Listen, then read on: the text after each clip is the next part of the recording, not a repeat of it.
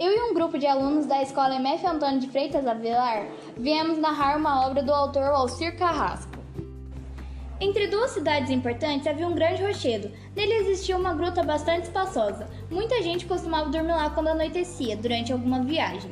Mas algo de estranho começou a acontecer. Quem resolvia se abrigar na gruta ouvia uma voz feminina. Em seguida, via apenas um rosto lindíssimo flutuando em frente às paredes de pedra. A história correu. Segundo contavam, a voz pedia em tom meigo: Ajude-me! Quer desencantar a princesa de Bombuluá? Surpresos, os viajantes olhavam na direção da voz, iluminados apenas pelos candeiros que traziam. Quando viam apenas o rosto da moça pedindo socorro, fugiam apavorados. Alguns rapazes corajosos passaram a ir à gruta de propósito, só para ouvir a voz e ver a imagem da moça. Mas as provas para desencantar a princesa eram terríveis. Alguns tentaram, mas reapareceram espancados, sem querer contar o que aconteceu. Todos desistiam. O caso espalhou-se. As pessoas já não queriam sequer passar em frente à gruta, desviavam fazendo uma curva na estrada. O local ficou abandonado. Se alguém se atrevia a tomar esse caminho, apressava o passo. Sentia-se um arrepio ao passar diante daquele lugar onde se ouvia a misteriosa voz de uma mulher de face fantasmagórica. Certo dia, foi até lá um rapaz muito magro e muito pobre. Estava exausto de tanto andar e faminto, pois havia dias que não tinha o que comer. Seu nome era João. Ele sentou na frente da gruta para descansar. Tivera tantos problemas na vida que, segundo pensava, não podia lhe acontecer nada de pior. Por isso, não tinha medo de ficar ali. Observou as paredes de pedra e, de repente, o rosto da moça enfeitiçada apareceu. Quer desencantar a princesa de Bombuluá? Quero, Decidiu o rapaz. mas antes preciso comer e beber, senão desmaio. Entre na gruta. Ele estremeceu, Seria perigoso? depois pensou Não tenho nada a perder? e entrou. Diante dele havia uma mesa com comidas deliciosas, pratos e talheres. Ao lado da mesa havia uma tina com água morna para ele se banhar, um traje completo para se trocar. João não se fez de rogado, tomou um longo banho, vestiu-se, comeu do bom e do melhor e deitou-se numa rede que estava presa à parede de pedra. O rosto reapareceu explicando qual era a prova. Hoje, à meia-noite, você deve ir até a árvore que fica no alto da serra. Deite-se embaixo dela. Aconteça o que acontecer, não se levante, não grite, nem se defenda. Se precisar, role até a entrada da gruta e será salvo. João fechou os olhos e dormiu algumas horas. À meia-noite em ponto, subiu até a árvore enraizada na parte mais alta do rochedo. Deitou-se em completo silêncio. Surgiram três fantasmas mascarados, com o corpo oculto em capas escuras. Eram encarregados de guardar o local e a princesa enfeitiçada.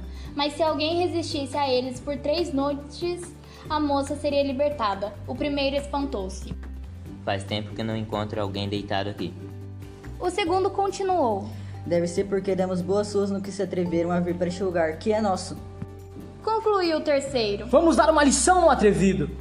Choveram pancadas e pontapés. João suportou tudo calado, como a moça havia avisado. Posicionou o corpo de forma que descesse montanha abaixo. Seu corpo rolou sobre pedras, espinhos, galhos, sempre recebendo pancadas e pontapés dos três mascarados. Finalmente, João chegou à entrada da gruta. Imediatamente, os três vultos desapareceram. Moído de pancadas, João acomodou-se na rede. Ela usou de seus poderes para fazer surgir outra mesa com boa comida e bebida e ofereceu mais um banho a João, o que o ajudou a se recuperar. Também lhe deu novas roupas, melhores que as anteriores. João ficou na gruta descansando pelo resto da noite e por todo o dia seguinte.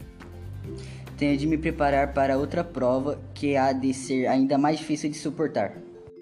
Como ele previa, tudo aconteceu como da outra vez. João recebeu a ordem de voltar à árvore. Os três encapuzados reapareceram, deram outra surra no rapaz, que rolou até a gruta. João passou mais um dia comendo e bebendo. Embora os machucados fossem ainda piores, recobrou as forças. Agora já se viam dois terços do corpo da princesa. Na terceira noite, os três fantasmas ficaram mais furiosos que nunca. Agarraram João antes que ele pudesse rolar o corpo pela montanha. Enfiaram-no dentro de um espinheiro. Ficaram jogando o rapaz de um para o outro, como se fosse um saco de batatas, dando muitas e muitas pancadas. Quando amanheceu, os fantasmas desapareceram com as sombras da noite. O rapaz arrastou-se até a gruta, moído de tanta dor. A princesa de Bambuluá o esperava, já livre do feitiço. Agora João podia ver o seu corpo inteiro. Era uma moça lindíssima, com muitos poderes. Durante 15 dias ela tratou do rapaz. Finalmente ele se curou completamente. Não pôde resistir, ajoelhou-se aos pés da princesa e se declarou apaixonado. Eu amo você. Já podemos nos considerar noivos. Os dois deixaram a gruta de mãos dadas e foram até uma cidade vizinha. Ele foi apresentado a uma senhora muito amiga da jovem. Será um grande prazer recebê-lo, disse a professora. Em seguida, a princesa contou que deveria partir. Tenho que seguir sozinha até o reino do meu pai, a terra de Bombuluá. Mas o nosso compromisso, quero me casar com você. Voltarei para vê-lo uma vez por ano. Também quero me casar com você. Como meu noivo, você deve aprender a língua dos pássaros e tudo o que é necessário para se tornar um príncipe. Seu aprendizado vai demorar cinco anos. Minha amiga ensinará. Quando souber de tudo que lhe pedi e mais um pouco, poderá me acompanhar até o reino do meu pai e assim se casará comigo. Antes de partir, a princesa fez uma última recomendação. Não se esqueça de mim. Lembre-se também de que minha visita anual demorará apenas algumas horas e, principalmente, estude bastante. A princesa embarcou em um navio, foi embora para Bambuluá.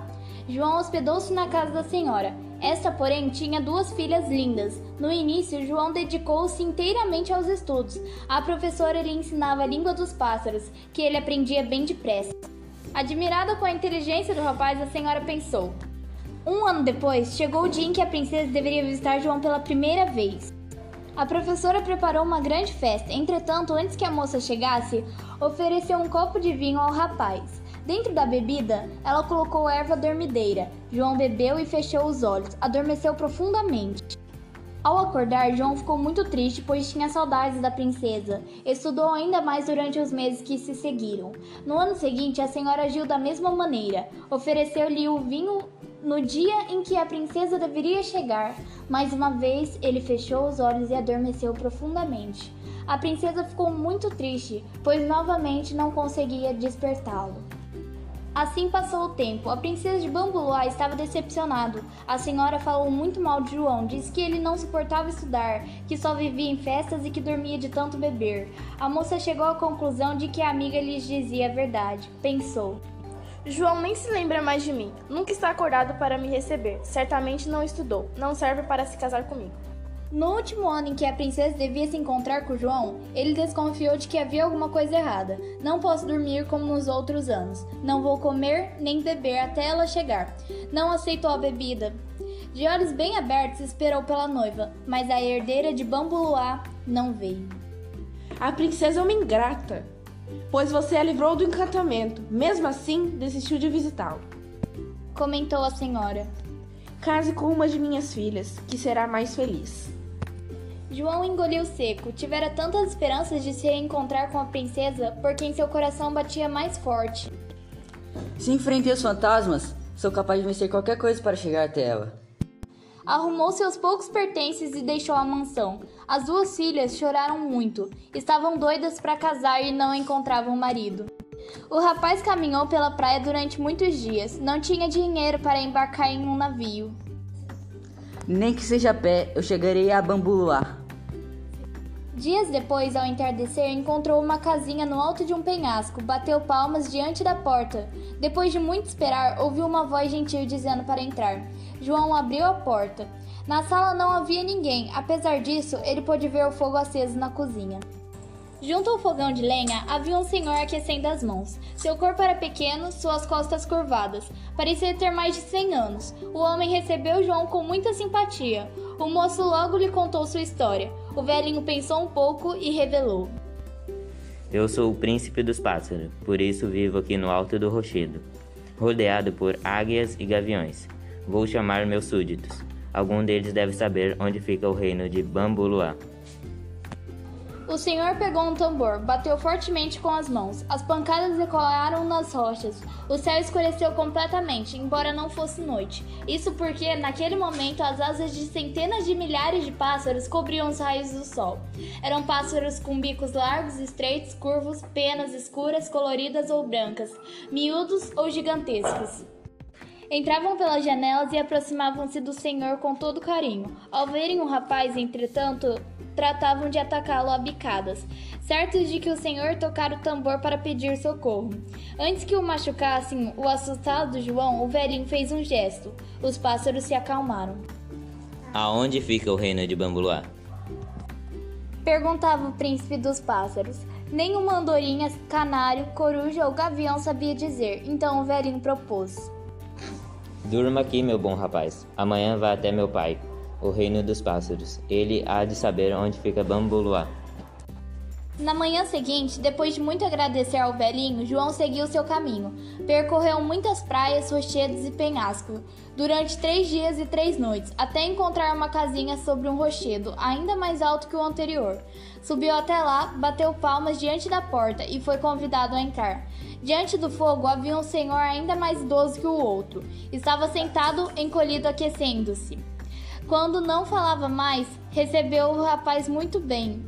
João na manhã seguinte, depois de muito agradecer ao velhinho, João seguiu seu caminho. Percorreu muitas praias, rochedos e penhascos durante três dias e três noites, até encontrar uma casinha sobre um rochedo ainda mais alto que o anterior.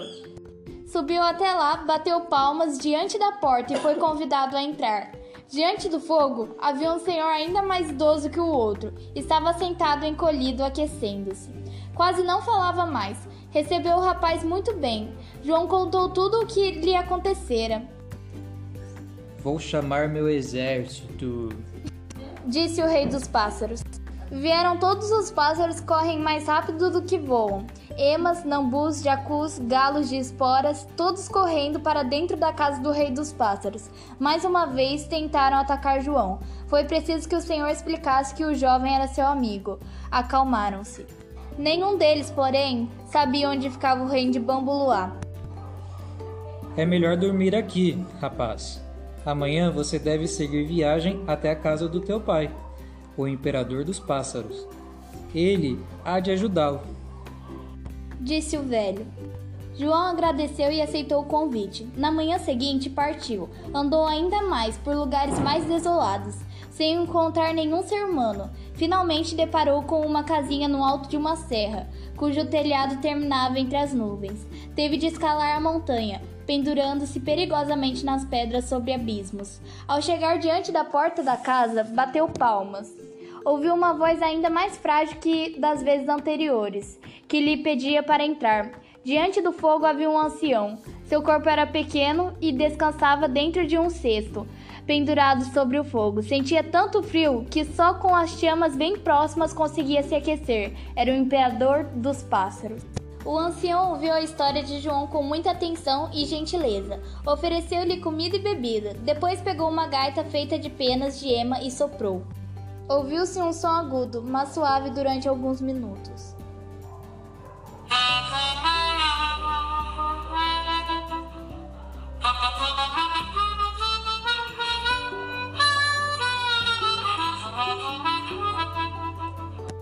A seguir, ouviu-se o bater das asas. Agora vinham os urubus e os abutres, desprezados por viver de carniça. Milhares rodearam a casinha e foram entrando. Saudavam o velho com o respeito que se deve ao imperador. Também quiseram atacar João, mas o ancião fazia um gesto e os negros passos o obedeciam. Todavia nada adiantou, nenhum deles conhecia o reino de Bambuluá. O imperador agradeceu e disse que podiam partir. João notou que em um canto da sala permanecia um último urubu. Era muito, muito velho, nem possuía mais penas. O imperador lhe perguntou: E você, meu amigo, conhece o caminho para Bambuluá? O velho urubu abriu as asas de grande envergadura e respondeu: Meu imperador, quando jovem, eu costumava ir sempre ao reino de Bambuluá. Fica depois do inferno. Para chegar até lá, é preciso passar em cima do fogo do diabo. Só depois se chega a um campo lindíssimo, todo coberto de flores, onde existem muitos palácios, um mais lindo que o outro. São castelos encantados que gente malvada não consegue enxergar. Esse é o reino de Bambuluá. O imperador pediu a João que comprasse um boi bem gordo, abatesse o animal e trouxesse sua carne, tripas, coração, fígado, rins e até ossos já moídos, para que o velho urubu comesse. Assim, em três dias, ele será capaz de viajar.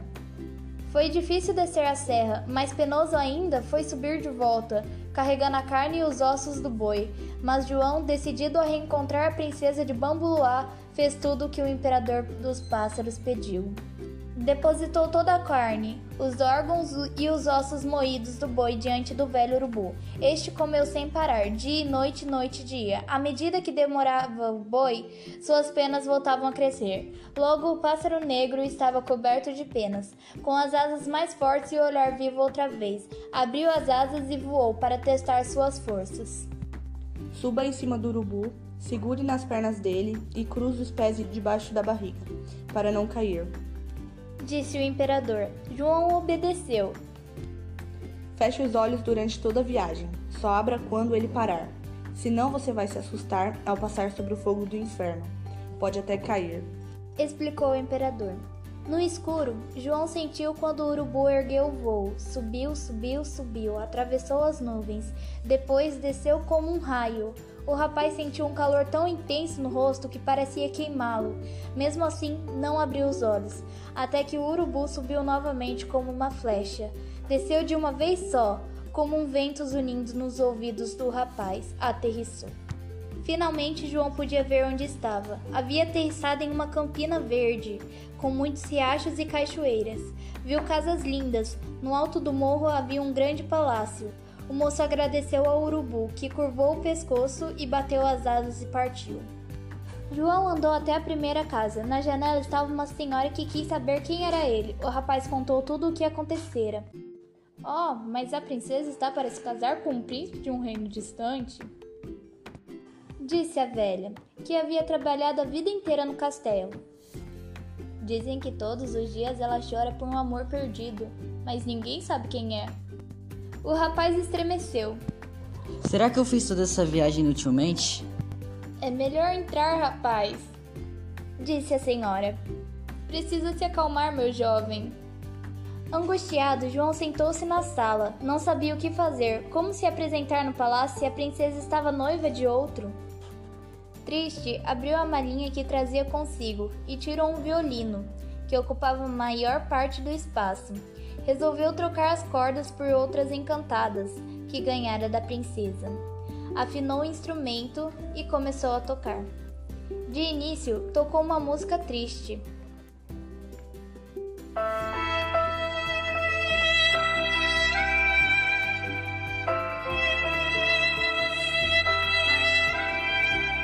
Depois, outra mais alegre,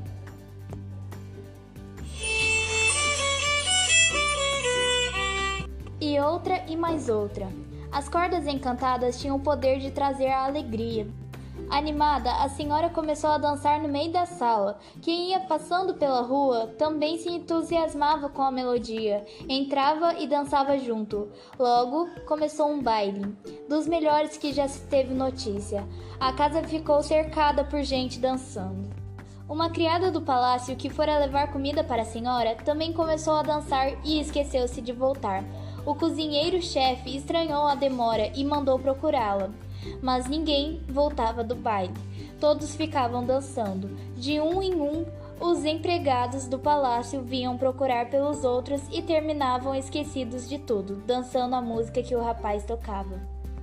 Em seguida, foram as damas da corte e os fidalgos, até que a rainha também quis ver o que estava acontecendo.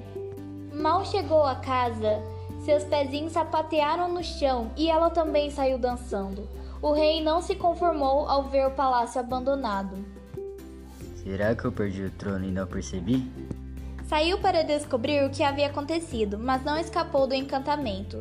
Atraído pela música, pulou para o meio do povo, dançando e dançaram, dançaram e dançaram. Até que João parou de tocar. Todo mundo estava feliz. Nunca havia participado de um baile tão animado. O rei disse então: Amanhã vou fazer uma festa no palácio. Hum, no dia seguinte minha filha se casará. Vá tocar seu violino, rapaz, que será bem recompensado. Só a princesa ficara no palácio, sozinha em seus aposentos, de tão triste com o casamento que se aproximava. Não queria comer nem beber, nem dera pela falta dos demais. Será o João que veio me procurar? Parece que ele tocou as cordas encantadas que lhe dei. Pensei que havia se esquecido de mim. Não, eu nunca esqueci de você. Estudei muito. Agora você é a amiga dos pássaros. Aprendi tudo para merecê-la, princesa. Precisamos tomar cuidado, pois meu pai já me prometeu outro. Disse ela. Juntos, os dois combinaram o que deviam fazer durante a festa. Na hora marcada, os salões do palácio ficaram apinhados de gente. O noivo da princesa andava para cima e para baixo, orgulhoso como um pavão. A todos dizia: Vou me casar com a filha do rei. Um dia a coroa será minha. João chegou com seu violino, como havia combinado. Esperou. Logo a princesa entrou, linda como uma estrela do céu, aproximou-se do rei e disse: Meu pai, preciso de uma resposta da qual depende todo o meu futuro.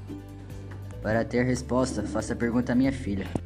Se eu perdesse a chave da minha mala e não conseguisse mais abri-la, o que deveria fazer? A rainha deu um palpite. É minha filha. Que pergunta? Deve comprar uma nova. A princesa prosseguiu. Mas e se, depois de comprar a mala nova, eu encontrasse a chave da velha, da qual eu gosto mais? O pai sorriu. Deve usar a velha, porque não se trocam amores antigos por novos amores. A princesa puxou João, colocando-o ao seu lado. Papai, aqui está o meu noivo antigo, que sofreu por mim até me desencantar. Estudou a língua dos pássaros, atravessou o mundo e sobreviveu ao inferno para me ver novamente. Todos os convidados bateram palmas. O rei e a rainha sorriram, abençoando a escolha da princesa. João ganhou roupas luxuosas e um anel de pedra brilhante para colocar no dedo. A princesa trocou o noivo, mas não a data do casamento. As bodas foram no dia seguinte, como estavam marcadas. Nunca se viu tanta festa. João e a princesa de Bambuluá são felizes até hoje. No reino encantado, o tempo não passa. Lá não existe relógio. As flores nunca murcham. Um dia é mais bonito que o outro, e a felicidade, quando começa, dura para sempre. Esse foi o conto A Princesa de Bambuluá de Valcir Carrasco, narrado pelos alunos Caiane, Jennifer, Agatha, Guilherme, José, Eric, Emily e o professor Severo. Narradora Ana Alice.